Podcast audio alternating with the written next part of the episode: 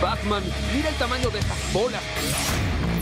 ¡Corre, perra, corre! El futuro es hoy, ¿oíste, viejo? Tratamos de entender el mundo a nuestra manera. ¡Qué bruto, focalicero! Eh, no me digo, no me parece que este chico sea muy listo. ¡Ay, pero qué idiota!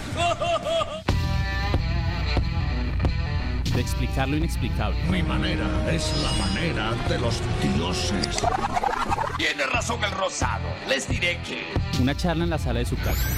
¡Qué buen servicio! Eso no me lo esperaba. En definitiva, hablamos mucha. ¡Alguien, por favor, quiere pensar en los niños! ¡Hijo del diablo! Sabemos algo, Es una muy buena pregunta, la verdad. No lo sé, tú dime. sabrá Mandrake. ¿Y mamada? Es el mejor nombre de la vida. Tómalo o déjalo. Buenas, buenas. Gente, Muchachos, ¿cómo están? Bienvenidos a un capítulo más de Sabrá Mandrake. ¿Cómo están, muchachos? Bien, Buenas. afortunadamente. Hoy Bien, tenemos a, dos invitados, ¿no? Todos que se presenten, a ver, ¿quiénes son? Eh, yo me llamo César Rincón, pues eh, básicamente eh, estudio en la Universidad Nacional y pues soy un fanático de los videojuegos de todas las épocas. Y, y jugador obsesivo de Overwatch por las noches también. De Overwatch, muchísimo. Sí, Eso es- sí, le gusta mucho el tema del chat, es muy comunicativo. Eh, el, tema es el que no, no- el que no flamea no carrea, entonces pues ya. Y nuestro otro invitado, nuestro otro invitado, ustedes pueden verlo en la foto. Es, eh, es- la foto es completamente fiel a la realidad de hace un. Esa es- esa fue la una- última foto. décadas. Fue la última foto en la que se vio como una persona de bien. Es la típica foto que está en la sala de la casa. Preséntese, David. Ok, eh, mi nombre es David Duitama y actualmente me dedico a la carpintería. Y pues desde siempre, toda la vida he sido fanático de los videojuegos. Yo pensé que decir Bien. que la carpintería. No, eso más recientemente, pero Bueno, lo que pasa es que David es un, un poco modesto, pero, pero voy a ampliar un poquito más la presentación, la presentación de David. David es músico, digamos que la carpintería es lo que él trabaja, pero él es músico. De por sí él es el que nos va a colaborar más adelante con, con, la, con la música de- del programa, sino que él es un poco, eh, o sea, él, él es un poco, ¿cómo se dice? Eh, ah, se me fue la palabra. Temido. Modesto. modesto. Bueno, el día de hoy, nuestro capítulo número 3 de, número 3 de Sabrá Mandrake, el tema es, ¿cuál es el tema, John? Uf, pues todo va- se, eh, gira en torno a una consola, la NES, la mítica NES. El Ne- yo la conocí, yo la conocí como familia, a mí no me venga a Family, meter los dedos a la el boca. Famicom, el NES, no el-. Creation, la, la, la Polystation,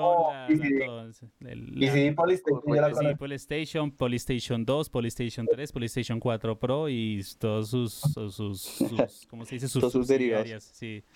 Bueno, en, en resumen, entonces el tema es NES, Family, Famicom o Creation. Debate, ¿en serio? ¿En serio? Bueno, pero para, para hablar de este tema, ¿qué es lo primero que se tiene que tener en cuenta? ¿Qué es la NES? Para la, para la gente que no, que no nació en nuestra generación, ¿qué es la NES? La NES es el, el- el- la Nintendo, que, que toda la mamá, la que la mamá decía el Nintendo. O sea, nosotros, nuestra generación, eh, de pronto, pues ya ahorita las generaciones nuevas no lo saben, pero cualquier consola de videojuegos para la mamá era la el Nintendo ese.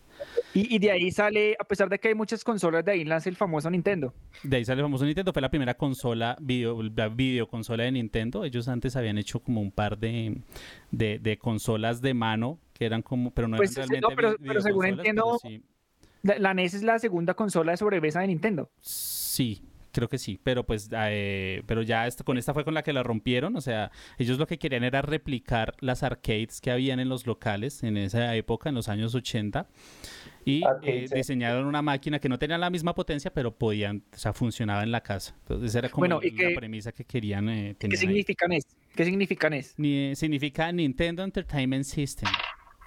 Ok, ok, Oh my ok. gosh. Pero esta, esta video, videoconsola, ¿está bien dicho videoconsola? Tiene una característica, ¿no? Pues tiene Que muy los gráficos, los gráficos, primero los gráficos son de 8 bytes, ¿no? 8, bits, qué pena la corrección ahí. ¿no? ¿Es, bytes o bits? Un byte es un conjunto de 8 bits, pero con relación a la consola, se, hasta, hasta la generación del Xbox original se contaba en bits. En bits, ok. So bytes está mal dicho. Cacao nene. Está mal dicho en ese contexto, porque el byte sí es una palabra y un, pues, un término válido. O sea, los bytes sí existen, pero no en este contexto. Ok, ok, ok, ok. Bueno, les cuento que fue lanzada en Estados Unidos, Europa y Australia entre el 85 y el 87. Por eso los que nacimos, como acá en el tercer mundo todo llega tarde. ya, ahorita no tanto, pero en esa época sí, eso era un lujo. Por eso los que nacimos en el 90 la conocimos entre eso del 98, 99, principios del 2000 o 95 más o menos en esa época, pues llegó 10 años tarde. Además que no estábamos tan viejos, entonces pues ya eh, teníamos, entendíamos que era la consola y demás. Estábamos muy chiquitos antes de eso para poder pues sacar el jugo y usarla y demás. Pero mire que el debate de esta vaina es que esta consola eh, llegó a tantas partes que llegó con diferentes nombres, por eso no se sabe qué es. Y además la piratería era un montón. un montón de clónicos que incluso en la época original la clonaban ya, o sea, cuando, cuando estaba en el mercado todavía ya la habían empezado a clonar, o sea, no la dejaron ni siquiera salir, no dejaron que muriera la generación como tal, no, y, empezaron a clonar. Y no solo eso, o sea, como llegó a tantas partes y en todo mundo, en todo lado le cambiaban el nombre. Digamos, mire, en, en Corea del Sur, adivine cómo se llamaba. Eh, Kim Jong-un, no mentiras, no sé. Hyundai, Hyundai Convoy se llamó la consola? Pues porque la, la, empresa que se encargó de la distribución fue la Hyundai. Entonces por eso se llamaba Hyundai. Claro, y hay un, igual en la pues, historia de Nintendo hay un montón de... de Señor David. No, decía que curioso ese dato. No, sí, claro. claro. y, mire que en Rusia y en Asia se llamaba Dendi. Dendi. Sí, sí, sí. Y mire que eh, también pues. por la parte del sur de, de, Asia se conocía como Tata Famicom. Pero lo que pasa es que eso también dependía mucho de los convenios que hiciera Nintendo con diferentes fabricantes, ¿no? Es como esas versiones de la SNES que existían pegadas con un televisor que no me acuerdo qué empresa era ahorita, pero pues era como el, tenían los convenios y pues también le ponían como la marca del otro fabricante a la, a la consola, ¿no? Es como el mundo antes de la globalización y el internet, o bueno, en, ese trans, en, ese en esa transición. Sí, eso era una, época muy chocoloca, muy rara, donde había y no había tecnología, había y no había comunicaciones. No, y, y acá en el tercer mundo que todo llegaba tarde, todo nos llega tarde. Hasta los videojuegos nos llegan tarde. Desafortunadamente, pero, pero bueno, la alcanzamos a disfrutar, eso fue lo, lo interesante. Llegó tarde, pero llegó a tiempo para nosotros, entonces fue... fue pero nosotros... Nosotros tuvimos una ventaja grande, que fue que, digamos, por ejemplo, nacimos básicamente o sea, década 90 alcanzamos a tener, pues, digamos, por ejemplo, a, jugar con las consolas antiguas, las que venían de los 80, venimos también las de la década de los 90 y en el 2000, ¿no? sí, pues, nacimos, somos como privilegiados de cierta manera porque alcanzamos a disfrutar de todo, desde el inicio de las consolas hasta la actualidad. Pues Lo que pasa es que tanto desde el inicio porque la, la, la NES no es primera generación. Hay unas no, generaciones antes de esa, pero la, pues, más chévere. La primera chévere que salió fue esa. La NES, la, NES, pues imagínense, la NES pertenece a la tercera generación de la industria de videojuegos. Ya antes habían dos generaciones antes. O sea, la NES, la NES no es tan nueva ni es tan vieja. Lo que pasa es que la consola fue revolucionaria porque marcó un brinco como al modo en que deberían ser los videojuegos. Ahí pasaron dos cosas, no tanto eso, o sea, no solo eso, sino que también Atari estaba matando la industria de los videojuegos y la gente no estaba confiando en los videojuegos como tal porque pues la avaricia les ganó y se dedicaron a hacer caca, juegos caca, juegos caca, juegos caca y pues eh, la industria iba en picada pues y Nintendo de otra forma esta consola lo que hizo fue salvar la industria de los videojuegos como tal de una u otra manera. Pues yo siempre he dicho que el, juego que mandó a la caca Atari fue E.T. No, sí, muchos. O sea, E.T. es el más conocido, pero detrás de E.T. hay un montón. Pero, pero a lo que yo me refería realmente Señor, señor César. las copias que no venden en DT se fueron a enterrarlas a un desierto de Nevada.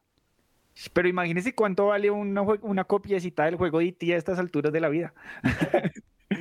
y no, es lo que, yo... me refería en sí era a que en la época de los 90 alcanzamos a vivir también de las consolas anteriores, porque igualmente también alcanzamos, o por lo menos yo alcancé a jugar lo que fue Atari 2600. Entonces, actualizamos estar en contacto con esas consolas también, a pesar de que eran más viejas o de una generación anterior a la de nosotros. Sí, sí, sí. Pero bueno, digamos que ya habiendo como tocado ese punto, ¿cuál fue la primera, en qué, en qué de todas las copias y consolas que había de NES fue su primera experiencia? Digamos, David, ¿cuál fue la primera la que usted jugó un juego de NES?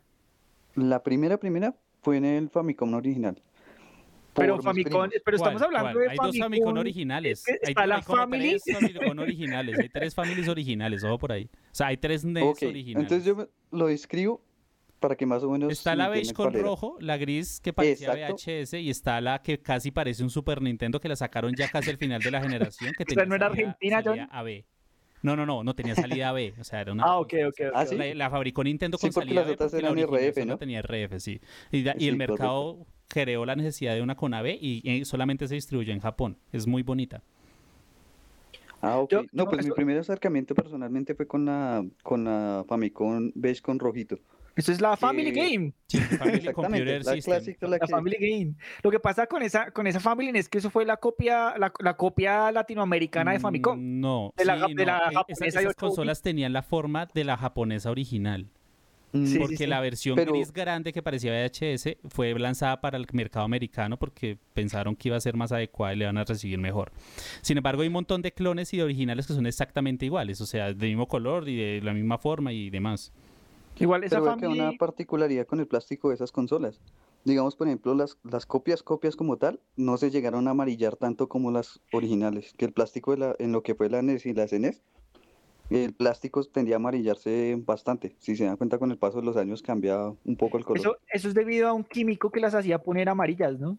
Es por, Sí. sí, por la luz del sol y demás. Sí, les da mucho Era un sol, químico, inclusive dejaron de, dejaron de utilizar ese químico en las consolas porque era el, el que el, el químico que las el químico que las hacía poner amarillas. No, y que además ya casi no hay consolas blancas, ¿no? No, no, no, no, no, para nada. No, Pero las yo que creo por que- lo general se conservaban así, eran las piratas, las copias. Y así se conservan en el color como blanco. Bueno, hable, preguntémosle al, al millennial más millennial de, de los que estamos aquí en el grupo. César, ¿usted con qué consola probó un juego de NES? Eh, la primera vez fue con un Polystation Ay, contra, Uy, no, venga. contra No, no, Olympic. no, no, no. Eh, Fuera de mi Eso- stream. Poli- ¿Qué es eso? ¿Eso existe todavía? ¿Qué es un poli? Explíquenos, por favor, primero qué es un Polystation. Primero fue en un Poly y después fue. Pero, en- pero era- hay, hay gente que no sabe, hay gente que no sabe Poly qué es un la copia- Polystation. ¿Qué el es un Poly es la copia-? La, la copia panameña del Family. No. El Polystation es icónico, o sea, es, es muy icónico, es casi tan icónico como la misma NES. Pero ¿qué Sí, es, qué sí, es sí, sí, realmente sí. un Polystation? O sea, Ujú, A estas alturas. cuando sí. salió la PlayStation realmente 1, Poly- la, la PlayStation original, había Eso- gente que eso quería- o sea, y cogieron una carcasa muy parecida, o sea, inyectaron una carcasa en plástico y le metían adentro un NES pirata, un NES clonado. Y eso era Pues, el eh, Polystation, de PlayStation. Pues porque tenía la PlayStation. forma del, tenía la forma del porque tenía PlayStation. la forma del PlayStation y en esa época el- el tope de gama de las consolas era el PlayStation y empezaron a fabricar Sí. eso como si no hubiera un mañana y, eh, hubieron muchas navidades en las que muchos niños se sintieron muy decepcionados porque No, mire. recibieron una PlayStation en su forma de de Play. Sí, Igual, mire, si usted tuvo, para, para que se hagan una idea, si usted tuvo Polystation, tuvo PS Kit, tuvo Game Player, tuvo PS Man o Play and Power, VCD con tuvo controles. Polystation, si tuvo Polystation 2, si tuvo. Polystation 3, si tuvo Super Polystation, si tuvo PS On, todo, todo, todo hacía del, del mismo clon eh, de hardware de la NES. Ajá, tal cual. O sea, Sí, es sí, espectacular. O sea, Yo creo que no hay el- consola más el mismo clonada en el mundo ni. Esta y la portátil. Yo inclusive- el Tetris ya era. por- eh, nació siendo un clon chino, eso no. Sí, sí, sí, sí. eso Yo inclusive llegué a tener una, una copia de NES que era un teclado. Era un teclado de computador y de hecho tenía unos... unos Pues ese no era el famoso, me, me, me, me, me corrigen, ese no era el famoso Creation. Creation. No, no, no. no. No, no, no. El Creation era el clon de la versión americana de la NES. Qué buen inglés. Sí, yo inclusive, pues yo la primera que llegué a tener como tal, o sea, yo conocí esa consola como tal fue por mis primos. A mí me encantaba ir a la casa de mis primos, era precisamente por lo mismo. Yo no tenía acceso a esa consola como tal, sino hasta cuando iba ya de visita a ellos, y pues eran las mejores tardes de mi infancia. Ya mucho más adelantico, ya Ay, ahí, eh, más o menos cuando la foto que 12 está ahí de David, más o menos por ese entonces. está ni siquiera he visto la foto. Ni, ni la vea. No le volví a hablar a John. Ok, Bueno, no, yo pero- pero conociéndolo mire ya me que- imagino el tipo de foto que colocaría. De No. todas, estas, de todas estas copias, yo creo que yo, yo voy a hacer una mención especial y creo que la mención especial es para el Family Game. El Family Game, ¿qué fue? Pues el nombre como genérico en el que agruparon todas estas consolas. Sí, y, y llegaron aquí ya a, la, a Latinoamérica. Se conoce muy coloquialmente es como el Family.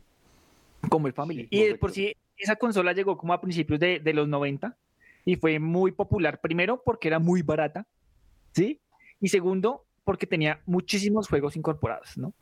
Esto va a Super Mario Bros. El con, con 9.999 juegos. Eso era y... Eran 10 y, juegos repetidos que, y cambiaba el color sí. de los sprites, sí. Y lo que pasa es que de Brasil para abajo, de Brasil para abajo, no se vendieron consolas originales de Nintendo a principios de los 90. Entonces, ¿qué hicieron? Pues la clonaron. Entonces se conocía como Family o como Famiclone. Y pues digamos que esa fue la alternativa popular a las personas que no teníamos eh, primero plata, no podíamos viajar a Estados Unidos o Europa a comprar la, la, consola, ¿no? Y además era muy fácil de usar porque recibía los, los cartuchos originales de NES. Y los piratas. Con el adaptador, sí, con el pero, adaptador. Pero, muy curioso, muy curioso la forma en la que se podía clonar una consola en ese entonces. Vaya, no trate de clonar un PlayStation 5 ahorita. fue un poquito difícil. No, mire que a pesar de que era una copia era muy parecido, ¿no? Las diferencias era como en, los, yo, en los joysticks que se podían desconectar y incluían botones como turbo y, y que a veces no tenían como las palancas centrales, ¿no? Uh -huh. Inclusive hubo una empresa en Argentina que se llamaba Electrolab que comercializó su propio modelo, o sea, de frente. Sí, de frente, o sea, sí, de frente, de frente. Y, y, hizo su propio modelo de Family. Uh -huh. Y obviamente había, hubieron muchos modelos de, de, de, esta marca, más que todo en Latinoamérica, que fueron, fueron, fueron clonadas. Inclusive usted ya las, les conseguía como si fueran no, nombres de tarjetas de video. Entonces usted decía, quiero ese modelo Froggy, o quiero ese modelo Microgenius, o quiero ese modelo Ending Man, o quiero sí. Era muy curioso la, toda la industria que se formó alrededor de las consolas de Family. Entonces por eso es que se estaba, César, yo antes de que llegáramos a este punto, César nos estaba contando su primera experiencia de... Ah, César, César, sí, sí perdón. Su, y nos estaba contando que fue con un Polystation, por eso nos desviamos del tema. Usted, usted estaba decepcionado un 25 de diciembre y ¿qué pasó? Le dijeron, no. mijo, ahí le traje el PlayStation ese que le, me pidió. Le traje el Nintendo. ahí le traje el PlayStation ese que me pidió, mijo, Eh, ábralo. Lo que pasa es que yo no, yo no recuerdo pero es que todos los juegos que pero eso ya es otra generación de, de, los que venían del Nintendo 64 un poquito más actuales, como de 64 bits, eso los alcancé a jugar, pero en PC. Ya lo que era de ahí para atrás, sí los jugué todos en Polystation y pues normal, digamos que uno tenía como, nada risa que la base de juegos que venían por defecto era estúpida, era una cantidad... Pero eh, se repetían los primeros 10. No, diferentes niveles. Varios. Me da risa que a veces, por ejemplo, el de las Olimpiadas. Olímpico, Olympics, es un clásico del. Ese, ese en, un, en, un, en, un, juego estaba completo y en el otro estaba partido por cada uno de los eventos del. Ajá. del o si no decía del... Super Mario 1 y era el mundo 1. Super Mario 2 era el mundo 2. Super Mario 3 era el mundo 3. Super Mario 4 el mundo 4. Ya Super Mario 8 y fue pucha. También estaba que era esos, esos cassettes como del mismo tipo estilo de Family.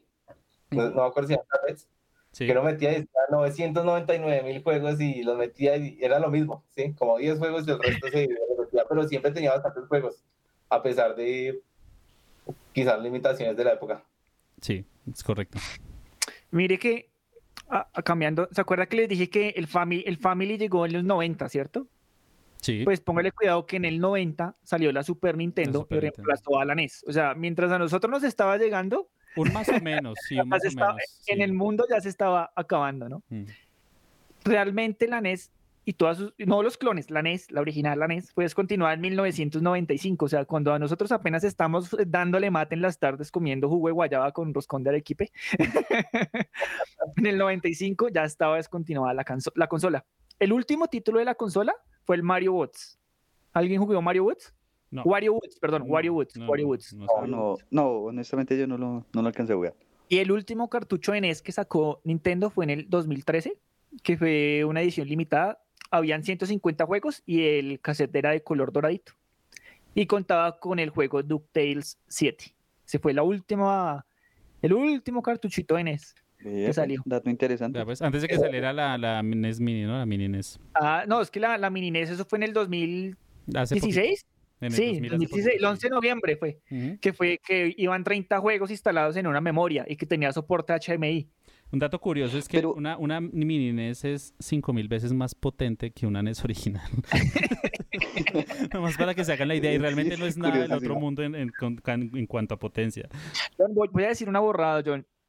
No sé si esto es posible. ¿Corre los 8 bits en HD? Claro, Claro, okay, sí, por, eso tiene el HDMI, pero pues o sea, el hardware que tiene es 5000 veces más poderoso, pero igual tiene para hacer eso cagado la risa, o sea, tiene hardware de más. Okay. Eso es como jugar Minecraft a 1080p, ¿no? no, ni siquiera. Porque, ojo, hay, no, hay una cosa ahí, una cosa que, que a mí siempre me ha impresionado mucho y no he terminado de entender bien. De hecho, me he documentado al respecto y todo. Y es que un juego de NES eh, aquí dato ñoño, pesa 40 kilovatios, más o menos aproximadamente.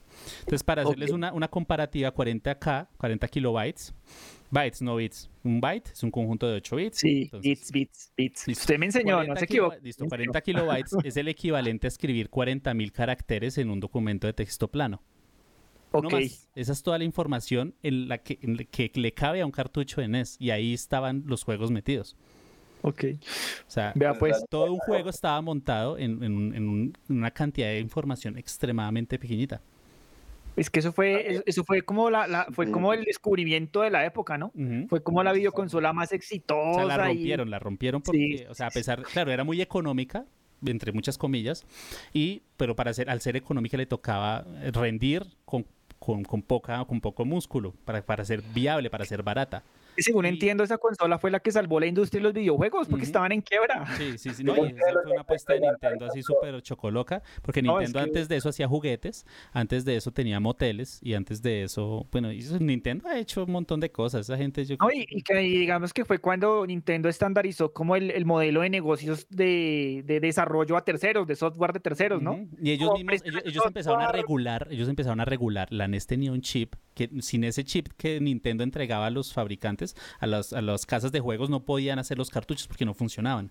Y, Nintendo se encargó de verificar la calidad de los juegos para que no salieran cosas super caca como Unity o alguna cosa. Como Unity. Que dañara, claro, que dañara la, la, la, la, la consola, bueno, no tanto la consola, sino como la reputación de la consola y demás. Pero mire que es irónico que un juego que quebró una empresa sea muy caro, weón, sea icónicamente buscado, weón, por todo lado. Es muy... No, y no solo una empresa, una industria prácticamente, casi la Sí, sí, y, ti quebró a Nintendo. Pues en su época, ah. digamos que no la quebró totalmente, pero sí Atari. tuvo su bajón. Atari, Atari, perdón, Atari, Atari, Sí, sí, sí, sí, confundí Nintendo con Atari. Esa vaina se programó como en, yo no me acuerdo, esa, ese IT se programó en tiempo récord, no me acuerdo ahorita el nombre, lo, pues lo programó un man, lo programó un man sí, sí, sí. ocupado, como que venga, programe un IT. y, que, y que le hicieron... Eh, toda una campaña de comercio gigante y, que al principio no habían juegos disponibles y que después la gente los empezó a votar, a regalar, a vender, precisamente lo malo que era el juego. Y, el, tema, este de los de que estaban enterrados en Las Vegas es, resultó ser cierto y para hace poquito, bueno, relativamente poco, encontraron un montón de vainas de aspa enterradas en el desierto. Pensando que el juego llegaba a una parte en que se crasheaba, ¿no? No avanzaba. Se quedaba quieto, congelado. eso se hizo roto en tiempo récord. antes, antes yo no sé. Cyberpunk. Uy, no, es que Cyberpunk, hermano, eso sí, sí, Cyberpunk es el IT del 2020 y 2021, weón. no ha quebrado. buena analogía. No, no, no, weón. No ha, no ha, no ha quebrado a esta empresa, eh, la misma empresa de Witcher, se me olvidó el nombre ahora. Eh, sí, sí, sí. No las ha quebrado es de milagro, o sea, esa empresa no ha quebrado es por The Witcher, si no yo hubiera quebrado. Pero, otra curiosidad de esas consolas, digo, las primeras que salieron es que comenzaron a migrar los formatos de, del cassette a CD, porque almacenaba mucha más información. Y Nintendo dijo, no, no vamos a cambiar, vamos a mantener el, el esquema del cassette y no sé qué, y agarrándose con todo el mundo. Y ya después, cuando salió la, la Play 1, fue que como que hubo ese boom y pues quedaron desplazados por la calidad gráfica o bueno, la cantidad de cosas que pues, se puede hacer con la Play 1 pues ahí salió GameCube. Aunque el GameCube, uy, del GameCube, del GameCube tenemos que un día sentarnos a hablar, eso da para otro tema, porque en GameCube fue la consola revolucionaria de su época, ¿no? Fue una consola que la rompió con todo y ustedes no están listos para esa conversación. ustedes no están listos para esa conversación y me peleo con el que sea porque fue una consola que revolucionó la industria de los videojuegos. Por lo menos para mí, GameCube GameCube yo lo vine a conocer como por el 2012, 2010. E inclusive primero que PlayStation 1, weón. Era tan raro, todo el mundo era Play 1, Play 1. que pasa es que eran muy caros. Eran excesivamente Esa es otra consola caros, que duró weón. muchísimo en el mercado eh, acá en Latinoamérica, ¿no? Sí, sí, sí, es que eran muy caros. Si usted era, si usted era rico, tenía GameCube. No, sí, sí, sí, Ve- pero vean que retomando ahorita lo del tema de lo que estaba mencionando, pues lo que mencionó John y lo que mencionó César, de en los formatos, digamos, por ejemplo, por el peso de los juegos, en el caso de la NES, eh, de hecho la música no cabía en el cartucho como tal. Y lo que yo vi por ahí fue que Claro, lo que la hacían música era... estaba escrita en código, básicamente. en Exacto, pero estaba era en la consola como tal, y al meterle el cartucho, el cartucho, la, consola, lo interpretaba la información. Sí, claro. Correcto, correcto, sí señor. También- Y eso estaba dividido, de hecho, ni siquiera estaba en una sola pista, eran con tres canales de pistas, una que tenía los, gra- los graves, los, los medios y los agudos. Eh, bueno, era, multi- era multipista ya. Y, y- y era, sí, ya era un tipo de estéreo, por decirlo de alguna manera. Sí, exactamente. Pero- la, la consola lo leía la información completa pista por pista y las reproducía todas juntas.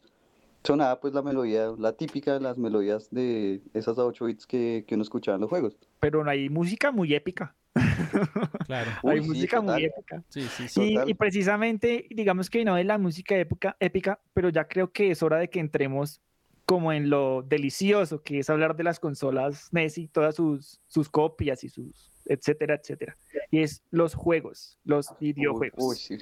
Lo que muchas veces nos trasnochó cuando salíamos del colegio, lo que nos hizo perder años, lo que disfrutábamos Sí. tomando jugo de guayaba, un roscón de arequipe. Escondían la consola cuando uno iba mal. el Sí, Escondían, escondían era el El cable. ya, adaptador, weón, el. El adaptador, sí. Uy, sí, marica. O los cartuchos. a- a mí- en, mi casa era, en mi casa eran más inteligentes, me escondían los cartuchos. sí, qué, qué madres. ¿Cuál es el juego o los juegos que ustedes más recuerdan? Nos dice Yo tengo- Vargas lo que los trasnocha todavía. Sí, pero ya no es una E NES. Yo le tengo especial cariño a dos, en es- eh, a dos. Y es el Contra y el Doble Dragón. Porque es que esos los fueron los dos primeros juegos que jugué en esa consola y los que más palo y mate les di. Yo Esos Doble mí Dragón lo conocí en su casa, David. Sí, y para mí era una delicia jugar doble dragón porque sacaba toda mi furia cascando pandilleros, weón. Ahorita le pasa algo parecido con Overwatch. Sí, sí, sí. Yo no casco pandilleros, ¿no? A mí Doble Dragón me gustó bastante, digamos que no, no, no es de mis juegos favoritos de NES, pero Doble Dragón era un juegazo muy bueno, muy, muy, muy, muy bueno. Dice, son para mí los que más cariño les tengo, pero obviamente hay cualquier cantidad de juegos. O sea, es que lo chévere era eso, que había variedad. ¿Castlevania jugaba en esa época, David? Sí, pero solo llegué a jugar el 1 y el 2, jamás los terminé, la verdad, eran muy difíciles para mí en ese entonces. Pues Sí, no sí, tenía la... Es que digamos que en el tema del Castlevania pasada, digamos en el 1, había un pedazo que era en el, eh, por eh, en el segundo mapa, de cuando pasan las Medusa Head o, o los, o los murciélagos, lo tumbaban a uno muy fácil, de la plataforma. O sea, eso, pues para mí se me hacía complejo en esa época. A mí me gustaba, pero, pero no podía pasar del segundo mundo. Ya más adelante fue que, que lo llegué a pasar. Pero en sí yo los únicos Castlevanias de NES que alcancé a jugar fue Bueno. el 1 y el 3. Bueno, la, la gente que no, que no jugó este Castlevania, el, el juego, el juego son seis niveles y son jugados como en una progresión lineal. Los que no saben progresión lineal es como Mario Bros, ¿no? Entonces uno jugaba con Simon Belmont, ¿cierto? Y uno 3, usaba su látigo y y iba obteniendo como, como artículos a través del juego para mejorar el látigo y uno obtenía como ciertas subarmas y rompía candelabros y objetos para recibir corazones y, y- y- otras cosas. Y cada nivel del juego concluía con una pelea de un jefe, ¿cierto? Sí, Entonces, correcto. Murciélago vampiro, la medusa, las momias, Frankenstein, Igor y uno terminaba con Drácula. correcto. Ese, ese- ese era, ese era el, el- el famoso, el famoso Castlevania. Una franquicia que, pucha, se convirtió en un monstruo con el tiempo, ¿no? Sí, Total. sí. Además que la música, el soundtrack de, es, es de los mejores soundtracks de, de 8 bits de la época. Sí, lo que y- fue y- Castlevania, lo que fue Mega Man, eran, pues para mí personalmente esos fueron los mejores soundtracks de la época. Y mire que aún es considerado no solo el primer juego de la saga Castlevania, sino de los mejores. Uno de los mejores. Y, y fue un juego que cuando salió la, la rompió. Era un juego muy, muy bueno. La historia de los, de los Belmont. Dice Harold López, Ninja Gaiden. Ese sí es un rompemundos. Ah, ese, ese, ese, yo iba a hablar, ese yo traté de pero no. Y lo, lo, lo, curioso es que eso quizás sea porque uno era niño, no entendía mucho las mecánicas y eso, o tal vez la realidad, o lo duro que era el hecho de que usted perdía la barra de vida, los corazones, cualquier vaina y se acabó, vuelve a empezar. Ese fue el, el primer... Es, es, un trauma contra prácticamente todos los juegos, juegos, de... No, eh, prácticamente todos los juegos de NES eran muy poquitos los que tenían algún sistema de contraseñas, pero de resto... Eh, se murió, pues va a empezar, vaya al inicio. Eso ahorita que venga, que punto de control, que no, nada, eso no existía. Se lo pasa de una sentada o si no pierde. Uy, sí, sí, sí, sí. ¿Quién no, sí, ¿quién no recuerda esas tardes que uno tenía el papelito a la mano para anotar las contraseñas de, del Bomberman? O de los juegos que tenían las de los, contraseñas. los, que, los poquitos que lo soportaban, sí. Bomberman, el Bomberman. Y que no le dejaban uno anotar porque no le alcanzaba el tiempo. Y, no me ponía, y, y, y que la contraseña eran dibujos, entonces no se ponía a dibujar y... Pero claro que hay un juego icónico que sin importar qué copia haya tenido usted de la NES, todos jugaron, weón. En algún momento todos jugaron. Y le digo icónico que todo el mundo lo jugaron porque venía con la consola. Con cualquiera de las consolas que usted compraba, venía. Bueno, sí está. El, el, el Super Mario. No, señor. Hay uno no, más no, emblemático. No. Hay algún, uno más emblemático. Más emblemático. El Tetris. Mario? Vea, pues, no, señor. Duck Hunt.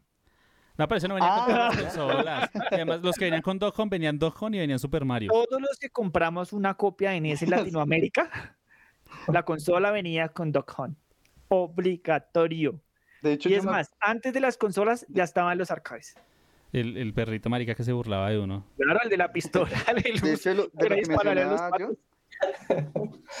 de hecho, lo que mencionaba yo sí recuerdo tener la imagen presente de la consola. No, pero yo creo, yo, E yo, personalmente, gringa. yo creo que la gente, o sea, yo creo que más gente jugó el Super Mario que el Dog Hunt.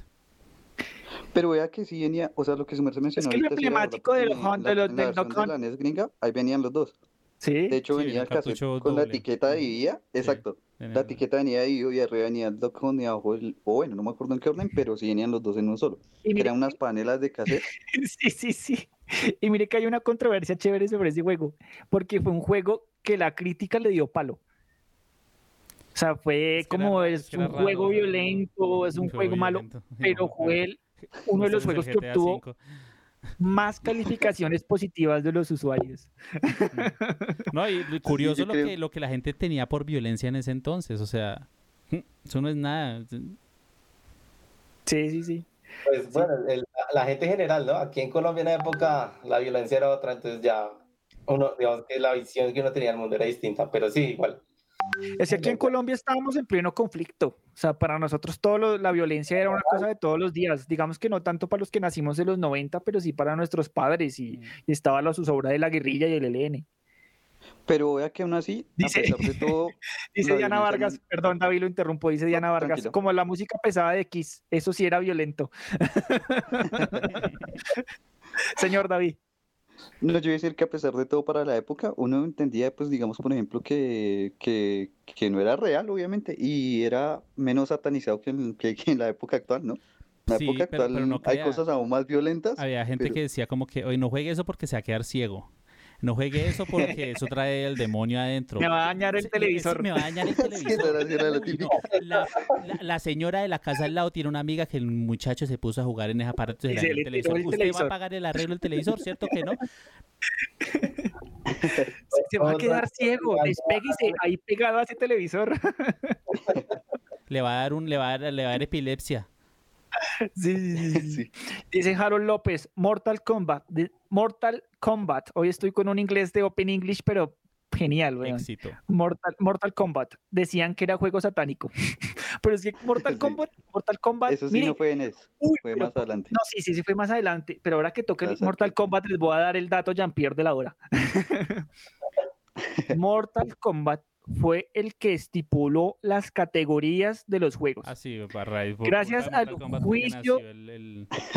gracias al juicio que tuvo Mortal Kombat en Estados Unidos fue que iniciaron a categorizar los juegos para mayores Yo de no 18 años. Sí. Qué buen y, no solo, y no solo los videojuegos, sino la música y toda la industria de entretenimiento se tuvo un cambio gracias al juicio que tuvo Mortal Kombat. Aunque Mortal, Mortal Kombat tuvo versión de NES, no. No.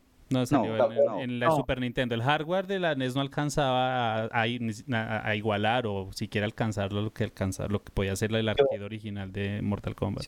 Sí, algo. Pero creo que inicialmente fue en las arcade, ¿no? Y después sí Sí. sacaron una versión de Super. Sí. De Super Nintendo, sí. César, señor. Eh, no, pues aquí una, una cuestión que les iba a decir. Según datos de Wikipedia, El gran sabio Wikipedia. Sí, eh, los juegos de la Nintendo licenciados, eh, tanto en Japón como en Estados Unidos, son 794. Pero eso traía un cartucho de Family, güey. Eso trae un cartucho de Eso, Family. era, eso- eso era la mitad de un cartucho de Family. Sí, y juegos sin licenciar tenía 91. Y pues hay, hay una. Pues yo a veces me pongo a hablar eh, en foros y es, digamos, que hay un problema en la industria de los videojuegos y es que es como el hermetismo de las, in- de las mismas empresas que hacen los juegos, ¿sí? Porque, por ejemplo, Nintendo es una que es muy celosa con sus, eh, con sus juegos, con sus ideas creativas y restringe a la comunidad que los. Pero- para que los.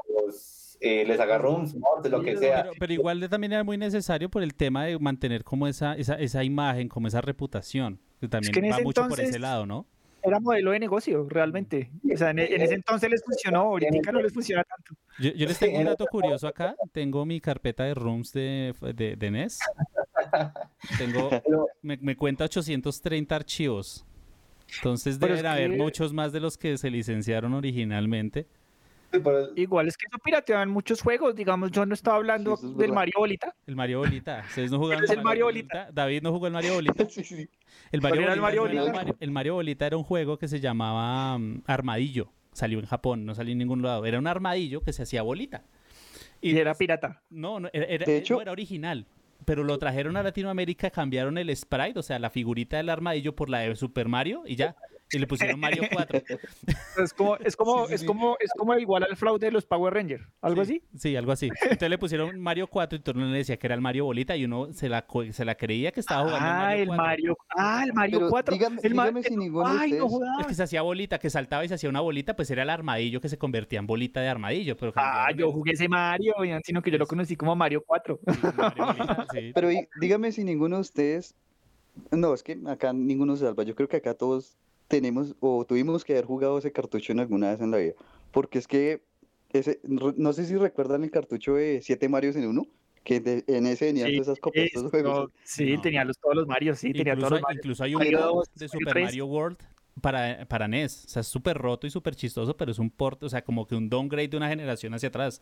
Porque Ok. eh, resulta que en China, antes de que se me pierda el dato, qué pena, yo les cuento, en China eh, hay mucha hay mucho Polystation porque es muy si, si acá es barato un Polystation en China donde lo hacen pues no vale nada un Polystation. Entonces hay mucha familia mucho niño pobre que obtiene su Polystation y hay gente que se dedica a programar ports de juegos que incluso actuales o populares para la para, para la NES para la para la Famicom para la Polystation. Incluso Sí, sí, yo, sí. yo he visto ports de Angry Birds cosas así súper random para, para, para- que funcionan en, en el hardware de la Polystation Ok, Ya pues. ok. Dice Harold López, los japoneses no traían todos sus juegos porque pensaba que América no podían superar los juegos por su dificultad. Eso Bueno, es mentira. La, la- la- chicos. la dificultad de los juegos en Japón no es más alta que acá. De hecho, hay muchos que son mucho más difíciles en este lado del charco que en Japón.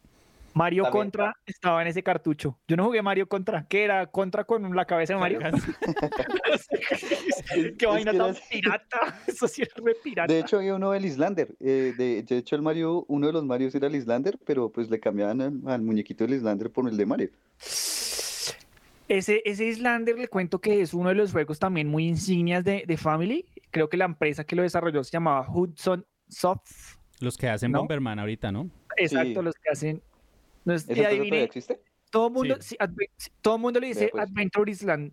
Le decíamos Islander en Latinoamérica. Le doy Sí. un premio al que me diga cómo se llamaba el personaje de, de Adventure Island. Alberto. No. No, mentira, no sé. Master Higgins. ¿Y alguno Master sabe Higgins. cuál era, cuál era el, el- el modelo de juego? Uno que tenía que hacer en el juego. O sea, ¿usted para qué tenía que avanzar? Tenía que robarse Uno a la, a la vieja esta, ¿no? Tenía que rescatar a la novia. La, adivine cómo se No. llamaba la novia. Miss Higgins. Tina. ¿Cómo, cómo, perdón? Tina, Tina. Tina se llamaba la, ah, la que tenía que salvar, la novia, como la, la, la el personaje de él. Todos recuerdan cómo era la dinámica. Un sistema como de tiempo. Sí, que había un sistema como de tiempo que usted tenía que ir consumiendo unas fruticas que aparecían a lo largo del mapa. Y aparecían y si uno no las consumía, se iba cortando el tiempo. Exacto. Las habilidades o las armas, las habilidades que aparecían eran en huevos, que eran dinosaurios, patinetas y el martillito. Y las frutas, el man iba recogiendo frutas. Y hubo uno después que era con dinosaurios, ¿no se acuerda? Que uno rompía los huevos y que salían los dinosaurios, pero creo que ese no era para. NES, ese era para SNES. Creo que era para Super Nintendo. Yo les tengo No, uno, un sí juego, un juego de- de clásico, NES. un, un- un icónico. Eh, a mí me causaba un especial escosor en la entrepierna en algunas ocasiones. El- el- el- ¿Sí saben de cuál estoy hablando? Eh, Eh, del no circus. exactamente. Oh, ahí Eh, y a mí me da pesar ese pobre león, o sea, yo, yo, yo, es- ese juego sí debería estar eh, rateado para, para mayores de 18 o algo así, porque muestra maltrato animal y un montón de cosas que no, trabajo infantil, trabajo de explotación No, animal, el, eh, el problema ahora es si se ve bien. Si se ve bien lo denuncian. Si se ve 8 bits, no. ve 8 bits, no, no, entonces... no lo denuncian, no era maltrato hacer animal. juegos a 8 bits que, que un montón de cosas que sean políticamente incorrectas para Circus, que no circus, circus al final del videojuego Pero- decía, ningún animal fue maltratado en la grabación de La este, grabación de de este- videojuego. Pero fuera de chiste, a mí, a mí personalmente me daba mucha tristeza ese pobre león, porque de verdad Era muy yo... animalista. ¿no? No, pero es que a mí me daba, es como cuando uno ve que a alguien le pegan en las películas, en, en la entrepierna, es lo mismo, yo. César- César, ¿sí jugó Circus? Sí. Circus tenía, Circus era bueno, era bonito, era, era, lo, lo enganchaba a uno y tenía su Era dificultad. el juego familiar. Y tenía su Ese, era dificultad familiar. también, o sea, al final tenía su dificultad. Pero venga, que César, ¿cuál es su experiencia? Usted que es como más millennial que nosotros, ¿cuál es su experiencia con el Circus? No, honestamente ese juego se me hacía difícil. de- de- Para que vea que, que ay, amá, me- el, el- el Fortnite me da ansiedad.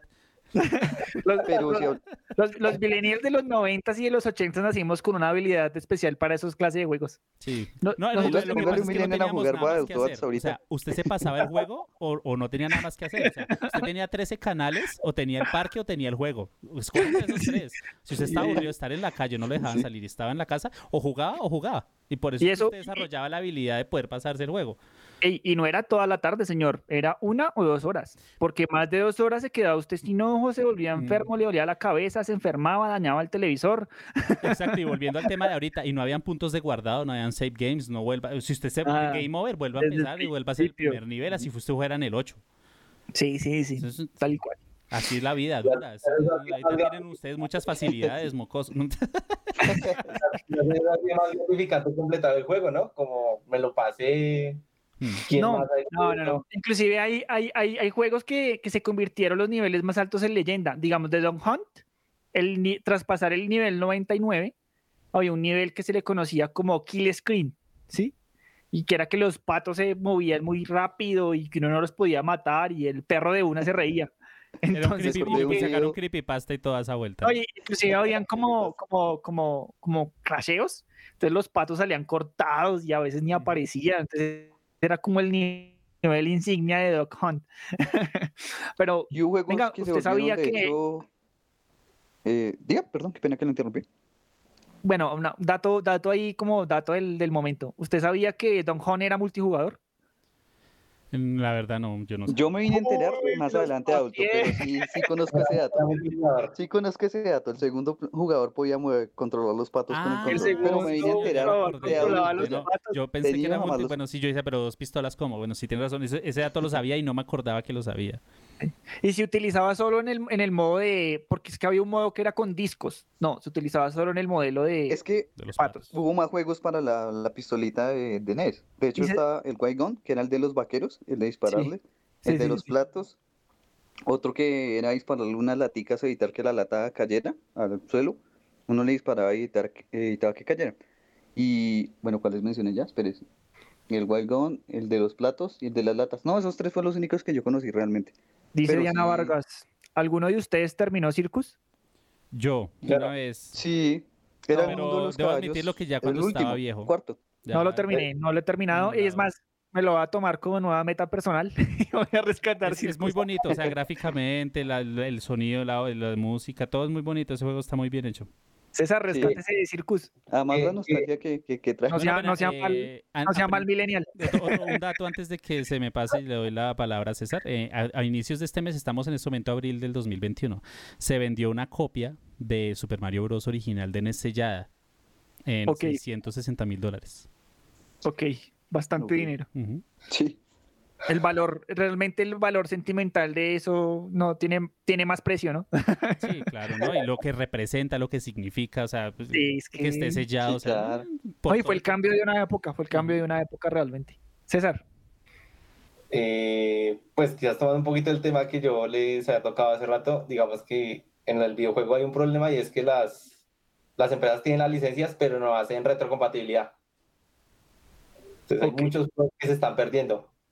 Sí, eso es triste. Mm. Eso es triste. No, no hay nada que no Sí. pueda hacer Aunque la retrocompatibilidad la, la puede hacer el fabricante del hardware de la consola, ¿no? Lo que Sí, pasa es que no lo sí, hacen, no lo hacen. O hacen cosas como tampoco- la mini NES o la mini CNES, la mini PSX y demás. ¿Sabes qué yo sí extraño de esa época? Realmente es precisamente eso. O sea, de las tardes que uno pasaba con familiares, con primos, o sea, porque había muchos juegos que eran multijugador. Sí, los sábados por la que no está noche cuando los papás estaban emborrachándose bailando merengue en la sala y uno estaba con los primos en el cuarto jugando y- eran las Sí. 8 de la noche y uno pensaba que estaba trasnochando. Eh, Feliz año, feliz año, uno pasaba el feliz año jugando Family porque sí, la sí. familia estaba Ah, entretenida. Faltaban Eso 10 no para las 12 y decían, venga, venga, que les van a hacer las 12 y ya las 12 y Ay. 5 y uno volvió a jugar. Pero yo digo que los juegos modernos matan, matan, ma- están matando eso de, de cierta manera, porque pues ya se ha perdido, ya no, ya no existe la, lo la pantalla y ni el multijugador. Nuestro, cafe, nuestro cabezote tiene una voz que dice, el futuro es hoy. ¿Oíste? El de. Sí. Ese capítulo fue muy épico. Bueno, eh, pero dice Diana que sí tiene final ese juego. Si se refiere a Circus, Circus sí tiene final. Si se refiere a Dog Hunt, también tiene final. Todo Tras el nivel- final. No, Nivel esto 90, es menos IT, menos IT. Y, y no, Y tuvo final en el desierto de, de- de Las Vegas. Dice Harold López, exacto. El verdadero valor es disfrutarlo y jugarlo. Sí, Sí, sí, sí. Es correcto. Bueno, de acuerdo. les voy a hablar de una religión, pero ustedes no están listos para esta conversación. Yo creo saber. pues, les voy a hablar conociendo a de el mejor juego y la mejor saga que se ha hecho en el mundo de los videojuegos y ustedes no están listos para esta conversación. ¿Qué va a salir? ¿Qué va a salir? en 1986, Nintendo, a manos del señor Shigeru Miyamoto y Takashi Tezuka, crearon el mejor videojuego que ha existido en la faz de la Tierra. Con con ustedes, The. Legend of Zelda. Ok. Y no están listos para esta conversación. No, no, yo- es un muy buen juego. Yo discrepo, pero reconozco Sí. que es un juegazo. ¿Para qué? Sí. Pero ¿De pues, qué es el juego? ¿Quién ha jugado Zelda? Mire, Harold López está de acuerdo conmigo, Zelda. Yo discrepo, pero sí, es, admito que es un muy, muy, muy buen juego. Yo, Zelda en, en, Sí. en NES yo nunca jugué. Tengo conocimiento del 2, Demasiado he visto, tengo un amigo que hace como carreras de, del 2 y demás, lo conozco por ahí, nunca lo jugué, pero sí, debo admitir que sí, es Yo lo llegué a jugar, pero para la época me sentía perdido. por el Porque, inglés. Pues, Por el inglés. exactamente, el inglés y el mapa era extenso, pues para, como era, era diferente a los otros juegos en el sentido de que uno podía andar libremente, básicamente. Si usted Cuando era libre de elegir el camino. Sí, sí, sí, fue, fue, fue el precursor espiritual de los géneros de rol. ¿Sí? Sí. Porque, porque muchos dirían, ay, no, pero está eh, Final Fantasy. No, señor. The Legend of Zelda fue primero que Final Fantasy. Y hay muchas dinámicas o muchas mecánicas que habían en The Legend of Zelda fueron tomadas para fin- Final Fantasy. Sí, eso, eso sí se nota como una, ¿cómo decirlo? Como color la, influencia. Sí, claro, claro, claro, claro. Inclusive, inclusive, inclusive, para la gente que nació antes del 90, que pensaba que Zelda era el muchacho de gorro verde, le tengo noticias. Sí. El muchacho no era Zelda, el muchacho se llamaba Link. Bueno, se llama, creo que no falleció. No, no, no. El- el- inclusive el último, el último Zelda fue muy bueno. Se llamaba Link. Y el man tenía que andar ahí por las montañas de montaña en montaña buscando la trifuerza para vencer a Ganon. Creo que eso no ha este, cambiado. este Link es otro de los muchos frenzoneados en los videojuegos o es impresión mía? No, el man sí resultó con la princesa. Lo que pasa es que Con Link pasa lo siguiente, es una historia de amor en la que reencarnan, reencarnan y reencarnan. Sí, y- Entonces, y, además se Link abre, se parte en dos, ¿no? La historia, el canon Pero, principal pero se parte en siempre, dos. siempre se termina el héroe, ¿no? Es el inicio, el, el trayecto del héroe, inicio-fin. Dice Diana Vargas, Final Fantasy VII, tu papá. El Final Fantasy, eh, lo que pasa con ese fue que yo nunca pasé el primer Trigger. sí, porque estaba rayado. Uy, pero, pero no nos salgamos del Uy. tema porque es que Chrono Trigger Eh, Eso es otro juego de los dioses. O sea, bajo- bajaron los dioses a dejarnos Chrono Tiger y se fueron. sí. Uy, no, no podría estar más de acuerdo. Los dioses bajaron volviendo, del Olimpo. volviendo un poco al tema de lo que decía Jean-Pierre ahorita de que, de que el Zelda fue como el precursor de muchas mecánicas de juego. Yo creo que no solamente el Zelda, muchos de los juegos de NES arrancaron Sí. a, a marcar, incluso no solamente en las mecánicas de juego, sino incluso en, en hardware, en los controles, la forma del control de NES, la heredó el Super Nintendo, la tomó PlayStation cuando sacó el PCX, evolucionó y hasta ahora es lo que, lo que más se usa es una evolución de ese concepto inicial. Estoy de acuerdo, pero lo que pasa es que Miyamoto lo que hizo en Zelda fue que el jugador decidiera el curso del argumento. O sea, fue como lo de los primeros juegos de rol abierto, para que me entiendan. Eso fue lo que marcó la diferencia con como el inicio de los juegos de rol. Sí, total. Sí, aunque, de había en PC, ¿no? En PC habían aventuras gráficas que eran por texto. Sí, sí, sí. sí Y usted incluso- podía darle los... Bueno, ¿qué hacer al, al muñeco? Creo que eh, hay un juego, no recuerdo el nombre, pero es muy famoso por eso. Era de piratas, no, no recuerdo el nombre ahorita. No, ya, ya- y Ah, así como el los Monkey Island. Ah, Ah, sí, sí, sí, Ese es de culto, de hecho, precisamente por, lo, por lo icónico. Sí, sí, sí, era, era, era muy icónico. E inclusive, vea, dato curioso, Jean-Pierre, más datos curiosos. El nombre del juego proviene de Zelda Fitzgerald, la novelista, la esposa Ah. de Fitzgerald, porque Eso no Miyamoto era muy fan de, de- de los escritores, entonces le puso a Zelda a la princesa por Zelda Fitzgerald. Bien, Segundo pues, título que vendió más de un millón de copias en territorio japonés para la Famicom. El año, el año de su lanzamiento. Wow. Y bestseller de Nintendo, ¿no? 6,5 millones de copias a nivel internacional. Sí, es que para qué, pero fue un juegazo. Ya nada más cuando con, con la apertura que hizo Jean-Pierre, pues yo como lo conozco al de infancia, yo, yo sabía, yo. No, sí sabía de estoy totalmente de acuerdo. Sí, estoy Bueno. totalmente de acuerdo, es que fue un juegazo. César, Yo tengo, ¿cuál? yo tengo opiniones impopulares respecto a Zelda y respecto a... Ah, Fuera del stream. Me lo saca del Fuera stream. Fuera de mi iglesia. Estos muchachitos de hoy en día no saben. No lo acepto en mi religión. No, no, pero, pero tengo una razón para eso, ¿sí? La razón es a la edad a la que los jugué. ok. No, Sí. pero eso no es excusa. Pero César, pero César no, César no nos lleva mucho tiempo en nuestra Sí, generación. No, eso no es excusa. No, tampoco es mucho la diferencia No, pero es que dése cuenta, dése cuenta que cuando yo toqué el primer Zelda, que fue el Ocarina of Time, yo ya había pasado por juegos de, ¿cómo decirlo? Estilo Dave McCry, God of War, eh, No, ¿sí? no, usted es como una especie de niño rata prehistórico o algo Dice, dice, dice Harold López, sáquenlo, niño rata. niño rata prehistórico. Es el, el. Ratiropithecus, algo así.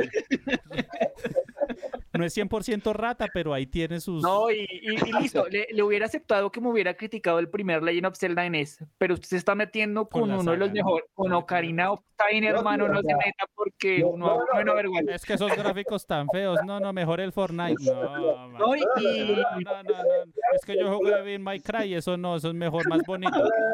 No, no, claro que no es por gráficos, no es por eh, cosas así. Por ejemplo, con Final Fantasy sí tengo un problema con el gameplay, pero bueno, estamos en el tema. El punto es que con, con, con Legend of Zelda yo alcancé a jugar uno, pero eh, yo alcancé a jugar uno, pero no era de NES, sino creo que era de la Super Nintendo. Super Nintendo es correcto. Tenía vista isométrica y tenía como sprites tipo 3D. No, Pero mire que ese, ese juego, ese, ese, ese, ese- esos juegos de Zelda siempre han puesto como, como un modelo a seguir en los videojuegos, ¿no? El Ocarina of Time fue uno de los primeros juegos en tres dimensiones, ¿no? Mm. Y- Eh, ah, diga- digamos y- al y- nivel psicológico. En la actualidad, nomás el Genshin Impact, que se nota que está muy inspirado en muchas cosas del Breath of the Wild. Sí. Y el Breath of the Wild fue uno de los, de, los, de los juegos de, de Zelda que también marcó actualmente como un antes y un después de los videojuegos. No sé qué tiene Miyamoto en su fórmula que hace que Zelda siga siendo reconocido como buen juego. Algo debe hacer Tiene- bien. Yo creo que precisamente es lo que estás mencionando ahorita, o sea, todo lo que cambió porque a partir de esos juegos comenzó, digamos, ya lo de mundo abierto, lo de explorar. Entonces, y, o sea, es bonito ver cómo, cómo, cómo fue evolucionando eso, ¿no? Desde ver los primeros celdas con esas grafiquitas hasta ahorita el último Breath. Sí. O sea, es, es muy bonito ver eso, ¿no? Produce como cierta nostalgia. Sí, es cierto. Bueno, se nos va acabando el tiempo y no nos podemos ir sin hablar con el juego insignia de Nintendo. ¿Quién? Sonic. No, Sonic es bueno, pero ¿cuál es el juego insignia? ¿Cuál es el juego No. insignia de Nintendo? ¿Cuál es el juego insignia? ¿Cuál decir que es Sonic Super era Mario. Crash, no? Super Mario Bros. Sí, ¿cuál Sonic? fue yo- Crash. Yo no sé si ustedes saben, pero el apellido de ellos es Bros. Bros. Es- se No es, llama bro- Mario no es de- Bros. no es- no es de y Luigi Brothers. Ah, no es de Brothers. No, no, no. Hay mucha pere. No, el apellido es Mario, qué pena. Ah, ok. El O apellido sea, es Mario. ellos- Mario se llama Mario Mario y Luigi se llama Luigi Mario. Por eso son los hermanos Mario. es que Ah, el ok. juego es Super Hermanos Mario, ¿no? Sí. Yo lo único que sé de, a lo largo de toda esa saga de juegos es que siempre era el verde. O sea, Luigi. El Mario Verde, sí, el Mario Verde y el Mario Rojo. Eh, Ambos, el hermano- era Mario, sí. Ustedes ¿Es hermano, hermano mayor menor. o hermano menor? menor, El, el Mario, verde, verde, pero- el Mario Verde es más alto, pero no seguro si es el mayor. Y mire que en Mario tenemos a este personaje otra vez que se, desca- se destaca. Adivinen por quién fue diseñado. Shigeru el- Miyamoto. Shigeru Miyamoto. el mismo que diseñó Zelda. Oiga, en se diseñaban en, en papeles, ¿no? Eran unas cuadrículas súper largas, los niveles y todo. Era muy bacano cómo se hacían los juegos en esa Pero- época. Sí, sí, sí. Sí, uy, sí, eso era un arte totalmente. La princesa Pero Peach, que ¿de qué era princesa? ¿De qué reino? Champiñón. reino champiñón. Sí. Uy, César, bien, ahí va bajando el nivel de niño rata. Y los bloques que eran, Solo tengo dos opiniones populares y ya me están los bloques, los bloques que, los bloques que uno rompía que eran, Pues, eh, eran, eran, eran ciudadanos. eran los del- habitantes del reino, los ciudadanos del reino que se habían convertido en bloques y uno los volvía, uno los Ah. destruía cuando el- no, no, ahí sí me, me corcharon. ¿no? O sea, un poco bien. tétrico, a decir verdad, una que no mira desde ese punto de vista. Sí, suena muy crítico. De hecho, yo, al igual que Jean-Pierre, hasta ahorita eh, conozco ese dato. Sí, se No lo convirtieron todos los eh, habitantes de, por eso no hay gente, solamente están los los los Gumpas y los estos. ok, ok. Ok, No sabía. vea, pues. Pero, pero Mario no, no tenía otro, Mario tenía otro nombre, ¿no era Jumpman? Eh, sí, al No, principio era en el Jam. juego de Sí. mm, en el de, Donkey uno que- Kong. de, King Kong, sí, Donkey Kong. King Kong era un- sí. Primer era Donkey como Kong. un carpintero. Ellos eran como unos toderos, Luigi y Mario. Sí, no es como plomero, no es carpintero, no es Plomero. señor. Era como Plomero, David, sí, David, sí. Era como David. Era carpintero, y como ellos David. después se volvieron plomeros, entonces ahí está el concepto de los tu- de las tuberías y demás, entonces lo volvieron plomero después. Pero mire que la princesa cambió, ¿no? Porque la princesa Peach antes en el juego de Donkey Kong era Pauline, no era Peach sino Pauline. No, es que era Paulina, era Peach y Paulina y Peach son dos diferentes, solo que Paulina Dos pues, distintas, ya, correcto. eh, lo, lo que pasa es que en, en el primero a Paulina le había mordido la machaca. Si ustedes no saben de qué estamos hablando, tienen que ir a episodio número dos. episodio número 2 porque la pobre Paulina estaba en un, em- estaba en un embrollo y si, si quieren entender bien cuál era el, el- el tema, tienen que ver el episodio 2. Entonces, ¿qué pasa? Paulina le había mordido la machaca y Mario tenía que ayudarla y Donkey Kong no quería soltar a Paulina para que Mario le salvara la vida. Realmente es- eh, no, no, ese, es, ese es el canon. Y, y no- y Bowser, Bowser ¿qué tenía que ver? El rey de los cupas, ¿qué tenía que ver en esta historia? Ah, bueno, no, porque estamos hablando de Pauline. Primero, Pauline es Ah, la- ok, ok. El, el antagonista y era King Kong y ahora Bowser ya eran en Super Mario. ya. En Super Entonces, Mario, sí. el rey, el rey de los cupas. Sí. Entonces, el, el- el- el- según entiendo, esta, esta tortuga con, con rasgos de humanos era quien se robaba, invadía el reino champiñón y secuestraba a la princesa Peach. ¿Sí era porque así? quería, sí, quer- quería la princesa para él. Era de esos románticos que no saben, en- no reciben un no por respuesta y creen que insistiendo van a conseguir lo que quieren. Que el papá cuando chiquito le dijo, hijo, no te rindas. Si te dicen que no, insiste y lucha por conseguir lo que tú quieres. de Oye, yo tengo una pregunta. Yo tengo una duda. Espere un momentico, David, antes de su pregunta, señor César. Tranquilo. Super Mario Bros. también salió la primera película de videojuegos. Y actuó un colombiano, señor. Esa película es muy chistosa. Eh, ¿cómo, se llamaba, cómo se llamaba- cómo se llamaba este man de la, de la película de Mario Bros? ¿El, No, actor, no. colom- el, el actor colombiano? No, ni idea. Ni- no. Sí. Ni- Bueno, si alguno, si alguno, si alguno sabe, me, por favor escribe ahí en el en el chat cómo se llamaba el, el actor colombiano que participó en la película de, de Mario Bros. Que inclusive actuó como mecánico en, en John Wick, en la 1. Idea. Bueno, ah, John Leguizamo. Ah, ya Ah, sé, ok. ya sé, ya sé. John Sí, no sabía el nombre, pero ya sé de John quién se Leguizamo, que hacía de Luigi en la película. Que Bob Ah, Hoskins colombiano, hacía de Mario, sí, y, y Samantha Matis hacía de Princesa Daisy. Y Bowser era Dennis Hopper. Ok. Sí, John Leguizamo, gracias, gracias. David, su pregunta. Ah, yo iba a preguntar, era que, o sea, ¿en Mario Bros fue la primera vez que salió un mundo acuático o hubo un juego antes? Porque es que los juegos acuáticos ya se volvieron famosos después por lo tediosos que eran, ¿no? Todo, todo el mundo le da pereza a los mundos acuáticos en, en Mario, en Donkey Kong. Digamos, no, es que sí, no decirle. Yo tampoco, yo diría que sí, pero pues la verdad es que no, lo, lo diría eh, dentro de cierta ignorancia mía. Es que po- en plataformeros siempre ha habido, en- primero empezaron en, en Había, arcades. había, había un nivel, en el Super Mario 1, había un glitch raro que uno se metía como entre una pared en el mundo 1-2, en, el- en el segundo nivel, Ah, y sí. llegaba a un nivel acuático que no estaba en el juego oficialmente. Que no estaba un en el loop, juego, Era un loop, uno lo, lo terminaba, entraba en una tubería y volvía, empezaba, y ahí se quedaba. Sí, señor. Sí, señor. Sí, me hizo acordar ahorita que nombró eh, niveles acuáticos.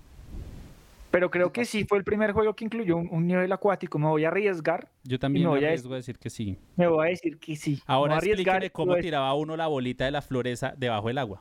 Debajo del agua, sí, correcto. Bueno, porque pues lava. Hay lava debajo del agua.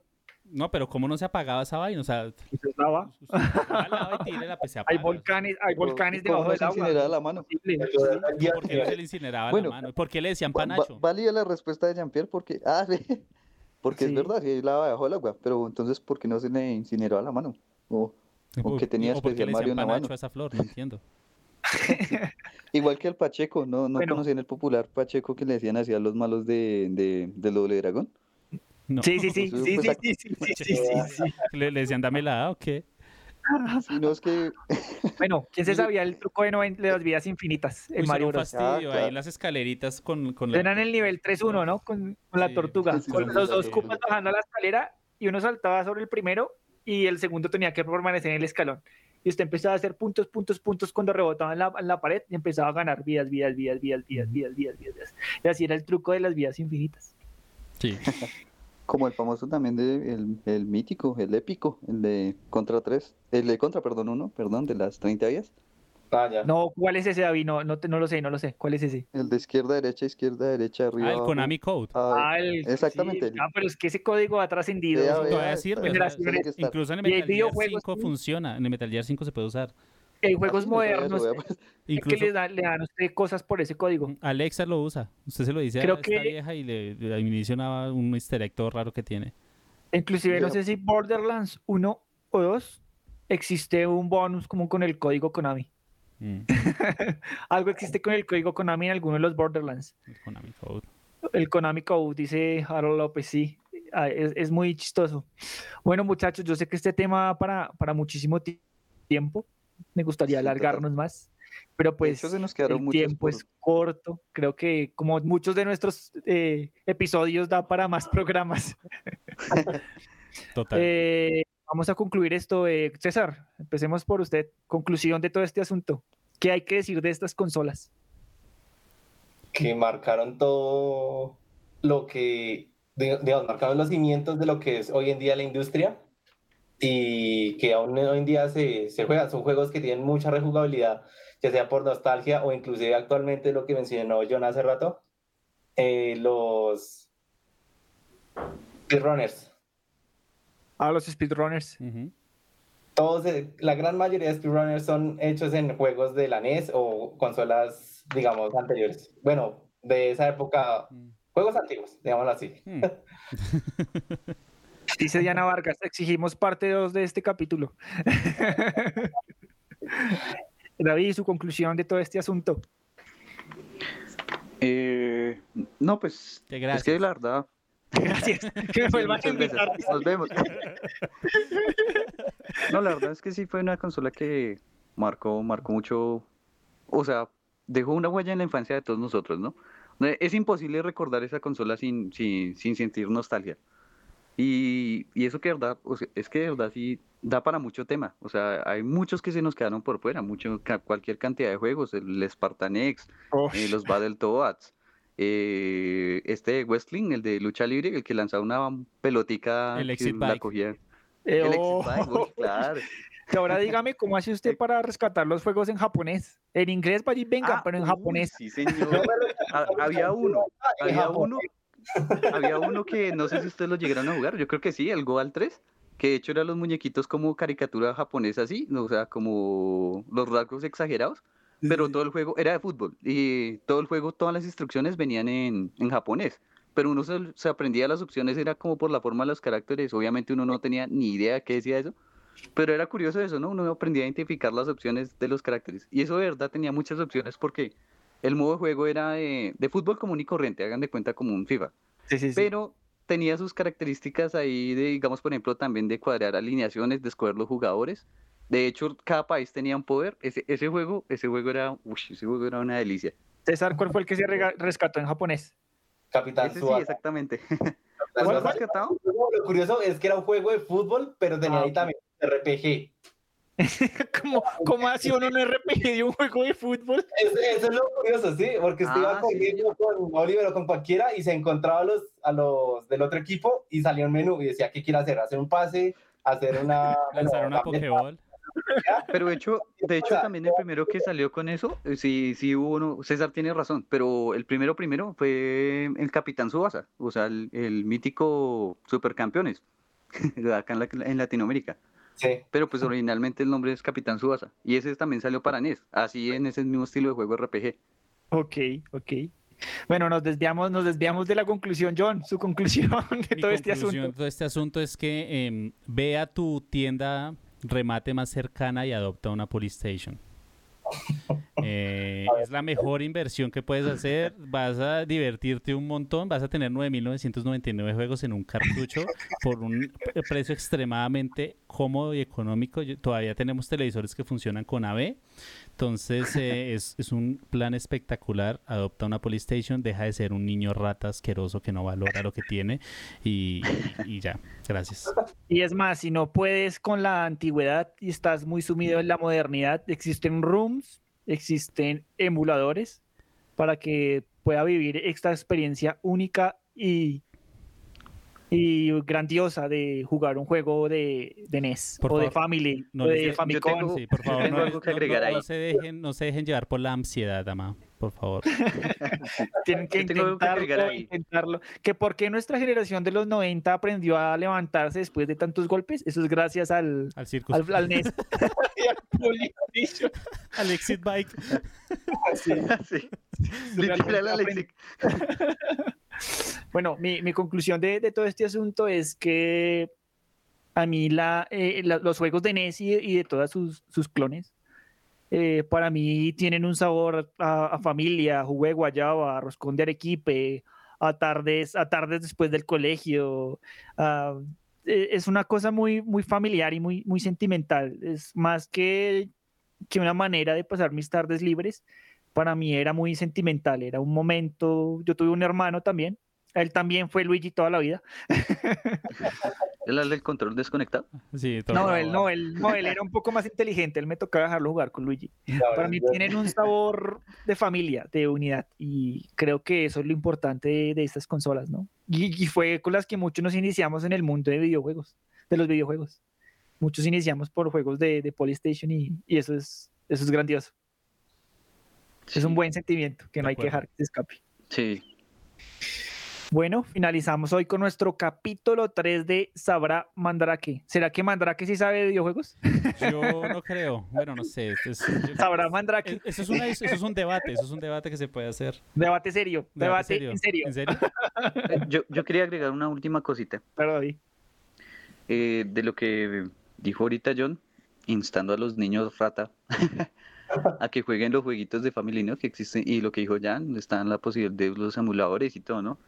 Pero si van a usar los emuladores, por favor no sean Stacy's Malibu's Casa en la Playa y no usen el maldito Save State, pásenlo a lo legal. sí, nada de guardar cargado rápido ni, ni guardado rápido, por favor. Sí. Bueno, eh, yo creo que ya, ya, ya terminamos nuestro capítulo de hoy. Eh, ahora va, va la, la moraleja que Jean-Pierre hace en todos sus programas. Y la, morale- la moraleja no a, apolítica, social, que Jean-Pierre hace en todos sus programas. Y son dos. La primera es una pregunta para que reflexionen y la segunda es una crítica. La pregunta para, para que reflexionen es, ¿qué clase de gente, de personas o de sujetos somos para negociar unas vacunas y jugar con la vida de las personas? Esa es la pregunta. Y ahora la crítica es, se nos acerca una reforma tributaria que va a bajar nuestra vida de estilo medio o estilo bajo o estilo alto un nivel. ¿Qué también estamos escogiendo a los que nos gobiernan? Piénsenlo, analícenlo y piensen que va a ser afectado su bolsillo. Todas esas conclusiones que usted saque, úselas para castigar a las personas que hicieron que esa reforma tributaria saliera adelante. Porque sí va a salir adelante. Eso pienso yo. Yo pienso que va a salir adelante. A no ser que aparezca el Espíritu Santo de, la de las Cortes, que son las que siempre nos salvan, pero yo lo dudo. Entonces, pues esa es la conclusión del tema. Eh, les habla Jean-Pierre Alarcón en los controles del martes, John Steven, nuestros dos invitados, César y David. Esto fue Sabra Mandraki. Chao, chao. Batman, mira el tamaño de estas bolas. ¡Corre, perra, corre! El futuro es hoy, ¿oíste, viejo? Tratamos de entender el mundo a nuestra manera. ¡Qué bruto focalicero! Eh, no me digo, no me parece que este chico sea muy listo. ¡Ay, pero qué idiota! De explicar lo inexplicable. Mi manera es la manera de los dioses. Tiene razón el rosado. Les diré que. Una charla en la sala de su casa. ¡Qué buen servicio! Eso no me lo esperaba. En definitiva, hablamos mucha. ¡Alguien, por favor, quiere pensar en los niños! ¡Arrepiéntete! ¡Hijo del diablo! No sabemos algo? Es una muy buena pregunta, la verdad. No lo sé, tú dime. ¿Sabrá Mandrake? ¿Y mamada? Es el mejor nombre de la vida. Tómalo o déjalo. ¡Ah!